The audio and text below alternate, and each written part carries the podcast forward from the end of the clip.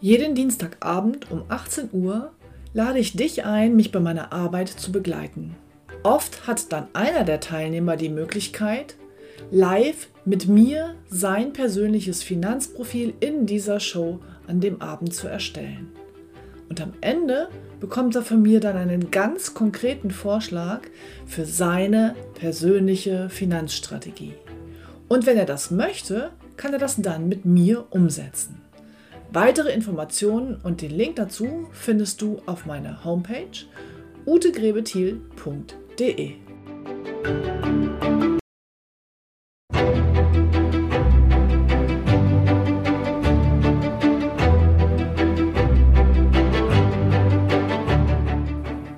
Finanzen verstehen, richtig entscheiden.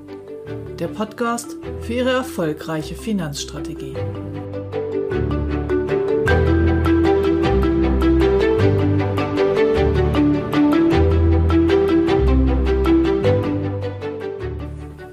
Aktienstrategie. Drei einfache Tipps, wie Sie zum Börsenguru werden. Halt, halt! Nicht ausschalten. Sie sind hier richtig. Ich bin's, Ute Grebethiel, und diesen Zahn muss ich Ihnen heute leider ziehen.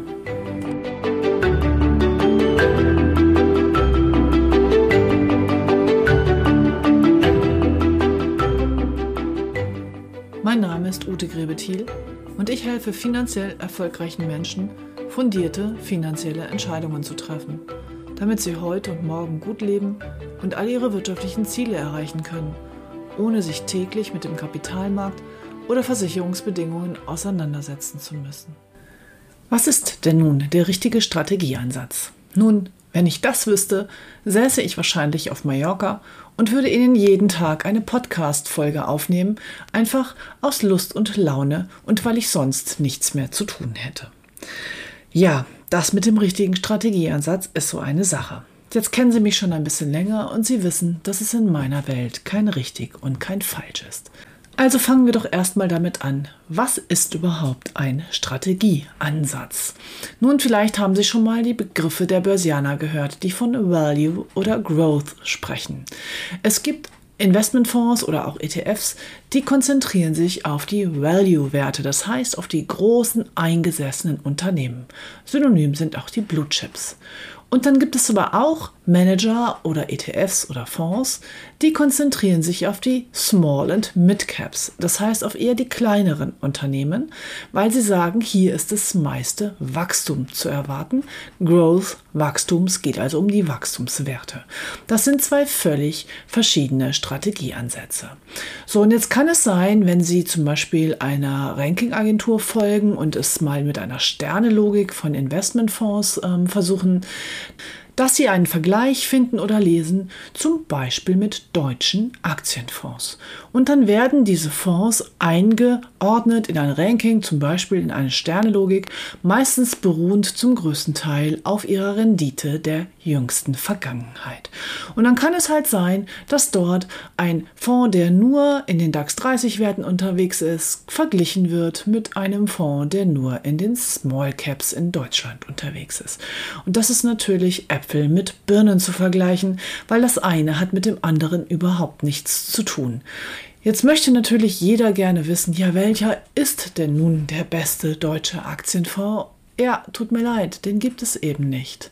Jeder Strategieansatz hat seine Berechtigung und für jeden Strategieansatz gibt es eine gute oder eine schlechte Marktphase. Letztlich gibt es nur drei Variablen am Kapitalmarkt.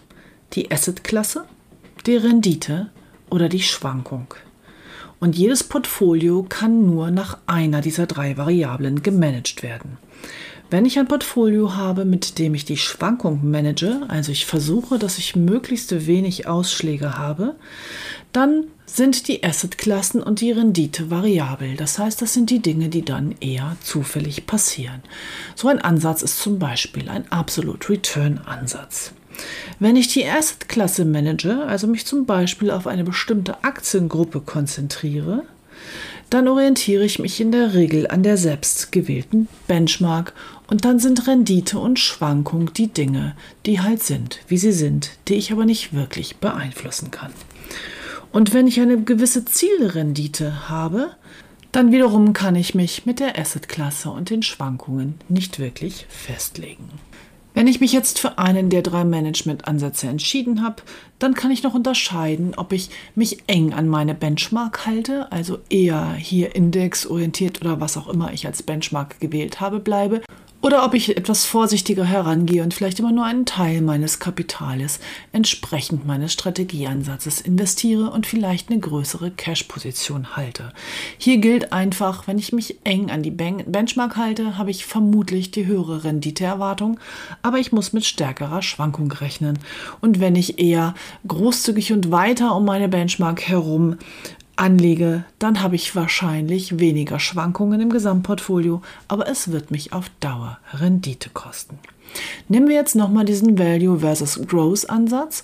Es gibt also Marktphasen, wo die großen Blue Chips ganz solide sich weiterentwickelt haben und eine gute und maximale Rendite geboten haben. Und es gibt auch Marktphasen, in denen die kleineren und mittleren Unternehmen die beste Rendite geboten haben. Also der Growth-Ansatz hier besser funktioniert hat. Wenn ich jetzt in einer Bewertungslogik immer die bestlaufenden Fonds oder Marktsegmente ähm, gut bewerte, dann fördert das eben das zyklische Handeln. Das heißt, ich investiere immer dann in den Strategieansatz, der in der Vergangenheit gut gelaufen ist. Und das steigert die Wahrscheinlichkeit, dass genau dieser Strategieansatz in der Zukunft der Verlierer sein wird. Umgekehrt, wenn ich einen Strategieansatz wähle, der in der Vergangenheit gerade nicht funktioniert hat, dann erhöht sich die Wahrscheinlichkeit, dass der vielleicht der nächste Gewinner ist. Aber Sie wissen, ich bin der festen Überzeugung, dass die Börse nicht prognostizierbar ist, weil einfach die psychologischen Faktoren hier kurzfristig immer den Ausschlag geben. Und von daher ist meine Empfehlung für den konservativen, also für den sicherheitsorientierten Anleger, dass er mindestens acht verschiedene Strategieansätze in sein Portfolio aufnimmt und hier breit weltweit streut. Und zwar nicht nur über die einzelnen Assetklassen und Märkte, sondern vor allem auch über die verschiedenen Strategieansätze. Die Kunden, die zu mir in die Beratung kommen, möchten natürlich immer gerne das haben, was gerade gut gelaufen ist. Das heißt, mein Job besteht in der Geldanlage mehrheitlich darin, dem Kunden immer genau das Gegenteil von dem vorzuschlagen, was er eigentlich wollte. Ein Verkäufer würde hier immer sagen, na super, Sie wollen das, dann gebe ich Ihnen das und verkauft. Super. Er wird immer einen besten Ansatz oder besten Fonds oder besten ETF oder irgendein Ranking oder irgendetwas hervorholen. Die Suggestion ist hier, dass es alles ganz einfach ist. Im wirklichen Leben ist es aber deutlich komplexer. Und wenn es nicht die eine richtige Antwort oder Lösung gibt, dann kann die Antwort nur ein Töpfekonzept sein. Ein Konzept aus mehreren Töpfen, das sich an den Zielen der Menschen orientiert, an den Zielen ausgerichtet, antizyklisch und rational und breit gestreut über diverse Strategieansätze. Ich gebe Ihnen noch ein Beispiel. Es gibt eine Verbraucherzentrale, deren einfache Lösung ist es, lieber Anleger, kaufe vier ETFs, gewichte diese vier ETFs zu jeweils 25 Prozent und reallokiere am Ende des Jahres immer wieder genau auf diese Verteilung von 4 mal 25 Prozent. Was bedeutet Reallokation? Das bedeutet, wenn jetzt der eine ETF gestiegen ist und der andere gefallen, dann hat sich die Verteilung in meinem Gesamtportfolio ja verändert und ist nicht mehr bei 4 mal 25 Prozent, sondern jetzt ist vielleicht der eine ETF hat einen Anteil von 35 Prozent, der andere von 15 und ETF 3 und 4 zu weiteren Prozentsätzen. So, jetzt reallokiere ich am Ende des Jahres. Das heißt, ich verkaufe die Anteile so und kaufe die so nach, dass ich wieder bei jeweils 25 Prozent bin. Nun ein einfaches Beispiel, jetzt mal nur mit zwei Märkten. Wenn Sie in den letzten fünf Jahren eine 50% Verteilung, also 50 zu 50 auf den Dow Jones und auf den Eurostox 50 gemacht hätten und Sie hätten regelmäßig zum Jahresende reallokiert, dann wären Sie mit der Rendite weit hinter demjenigen gewesen, der einfach beides gekauft und laufen gelassen hätte. Und hier haben wir schon wieder zwei verschiedene Strategieansätze. Der eine ist eine Gleichgewichtung von verschiedenen Märkten und regelmäßiger Reallokation und der andere Strategieansatz ist Buy and Hold, kaufen und laufen lassen. Nun, auch hier gibt es wieder kein richtig und kein falsch. Es gibt für beide Strategieansätze gute Marktphasen und eher ungünstige Marktphasen. Und jetzt beantworte ich Ihnen die Frage, warum Sie einen operativen Manager, warum Sie Fondsmanager und Geldanlagemanager brauchen. Als privater Anleger prophezeie ich Ihnen, dass Sie Ihren Strategieansatz, welchen auch immer Sie wählen, nicht durchhalten werden. In dem Moment, wo mehrere Jahre hintereinander Ihr Ansatz Sie Rendite gekostet hat, das heißt, Sie merken, oh, mein Nachbar hat es anders gemacht und der hat viel mehr Rendite erzielt, der ist im Dow Jones geblieben und hat mehr als ich mit meinem dusseligen Eurostox, dann werden Sie den Strategieansatz wechseln. Sie werden dann auf ein Pferd setzen, was in der Vergangenheit schneller gelaufen ist. Und jetzt sind wir wieder mitten in der Zyklik. Das heißt, die Wahrscheinlichkeit, dass das schnellste Pferd der vergangenen Jahre auch das schnellste Pferd der nächsten Jahre sein wird, ist eher gering. Und die Wahrscheinlichkeit, dass Ihr Strategieansatz, der jetzt einige Jahre nicht funktioniert hat, bald eine neue Blüte erleben wird, ist relativ hoch. Und mit dem Springen zwischen den Strategieansätzen werden Sie nicht glücklich werden. Wenn Sie damit dann am Ende des Tages ein tolles Ergebnis haben, ist es eher dem Zufall geschuldet. Ein Manager, der einen Auftrag hat für einen bestimmten Strategieansatz, der zieht den Ansatz durch. Er hat ja den Auftrag, er kann nicht wechseln. Wenn Sie einen Value Aktienfonds managen, können Sie nicht einfach hingehen, ich gehe jetzt mal auf Small und Mid Caps. Das funktioniert nicht, sondern Sie haben einen bestimmten Strategieansatz, einen bestimmten Auftrag und den werden Sie durchziehen. Und deshalb werden Sie auf lange Sicht erfolgreicher sein als der Privatanleger. Empfehlung ist hier eindeutig, wenn Sie das gerne machen möchten, wenn Sie gerne mit einem Teil Ihres Geldes selber operativer Manager spielen wollen, dann maximal mit einem Achtel ihres Vermögens. Denn die Empfehlung ist, dass sie mindestens, wenn sie ein sicherheitsorientierter, konservativer Anleger sind, auf acht Strategieansätze streuen. Und wenn sie einen davon selber machen, dann kann es eben ein Achtel sein. Das ist völlig in Ordnung. Aber die anderen Gelder empfehle ich Ihnen, sollten Sie auf andere Strategieansätze streuen und somit in die Hände anderer Manager geben. Und hier möchte ich Ihnen jetzt nochmal den Unterschied sagen zwischen einem operativen Manager und einem strategischen Vermögensberater. Wie Sie sich vielleicht schon denken können, ich selber verstehe mich als strategische Vermögensberaterin. Ich bin nicht diejenige, die hergeht und sagt, ich weiß, wie wir das Geld im Detail an der Börse anlegen, damit am Ende des Tages die beste Rendite rauskommt, sondern ich frage Sie nach Ihren Zielen, nach Ihren Zeiträumen, nach Ihrem Schwankungsbereitschaft, nach Ihrer Risikotoleranz und daraus entsteht dann ein breit gestreutes Konzept über diverse Strategieansätze. Und genau das ist der wesentliche Unterschied. Der operative Manager, der meint, dass er wüsste, wie man sich am Markt in welcher Phase verhalten sollte, der stellt den Markt in den Mittelpunkt. Und der strategische Vermögensberater stellt den Kunden in den Mittelpunkt. Vielleicht denkt jetzt der ein oder andere von Ihnen, boah, ich habe in den letzten Jahren so eine super Rendite gemacht, das funktioniert alles, ich bin der beste operative Manager, es ist alles ganz großartig. Herzlichen Glückwunsch dazu. Ich freue mich wirklich für Sie. Und gerade 2019 war ein Börsenjahr, das einfach sensationell gelaufen ist. Und genießen Sie es. Vermutlich kommt es so schnell nicht wieder. Die erste Frage, die ich mir immer stelle, wenn ich ein gutes oder ein Portfolio sehe und dessen Verlauf bewerten soll, ist, war es der Markt oder war es der Manager? Tut mir leid, wenn ich Ihnen das jetzt so direkt sage, aber wenn Sie gute Renditen in den letzten Jahren an der Aktienbörse erzielt haben, dann war es der Markt und nicht Sie als Manager. Und das gilt auch für jeden Content, der in diesem Bereich gerade unterwegs ist. Jeder Podcast, jedes YouTube-Video oder jeder Blogartikel, der Ihnen suggeriert, dass es den einen Fonds, den einen Strategieansatz und den einen Weg geht, gibt und die eine Lösung und dass alles ganz leicht ist und dass es richtig ist, der stellt nicht Sie als Kunden in den Mittelpunkt, sondern Entweder ist er ein guter operativer Manager, dann stellt er den Markt in den Mittelpunkt, unabhängig davon, was für den einzelnen Kunden relevant ist. Oder wenn es jemand ist, der jetzt einfach damit Reichweite erzielt, dass er sagt, boah, ich habe hier das Portfolio und so funktioniert's. Seien Sie mir nicht böse, aber der stellt sein Ego in den Mittelpunkt und wiederum nicht Sie als Kunden. In meiner Welt kann man eine gute Geldanlage nur immer ausgehend von den Zielen des Kunden zusammenstellen.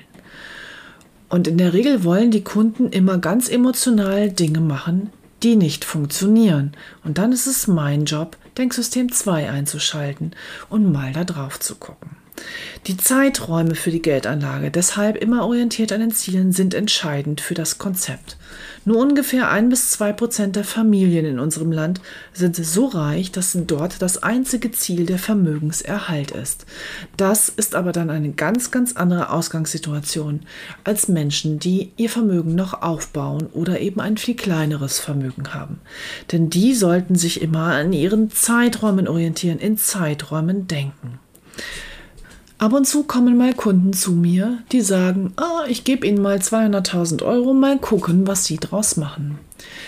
Da muss ich dann immer leider sagen, das ist nicht mein Job. Die glauben nämlich, ich wäre operativer Manager. Bin ich aber nicht. Ich stelle nicht den Markt in den Mittelpunkt. Ich stelle Sie als Kunden in den Mittelpunkt.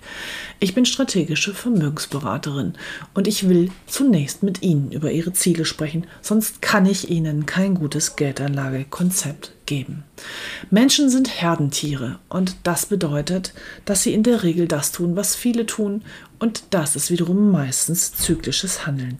Herdentiere sind für den Kapitalmarkt nicht geeignet und ohne Coach sollte in meiner Welt niemand am Kapitalmarkt anlegen. Meine Aufgabe ist es, den Kunden abzuholen und insbesondere auch in jedem Check-up-Gespräch erst nochmal darüber zu sprechen, was er denn so gelesen und gehört hat. Wir werden sehr stark über die Medien geprägt und aus meiner langjährigen Erfahrung weiß ich, dass in Phasen wie diesen, in Phasen, wo die Aktien viele Jahre gut gelaufen sind, ganz viel über ETFs und Aktien und tolle Fondsanlagen und so weiter in den Medien gepostet, geschrieben und gedruckt wird. Und wissen Sie was? Zum Beispiel nach dem Crash Anfang der 2000er, da waren dann plötzlich Garantiefonds in allen Medien, Rentenpapiere und Garantiefonds.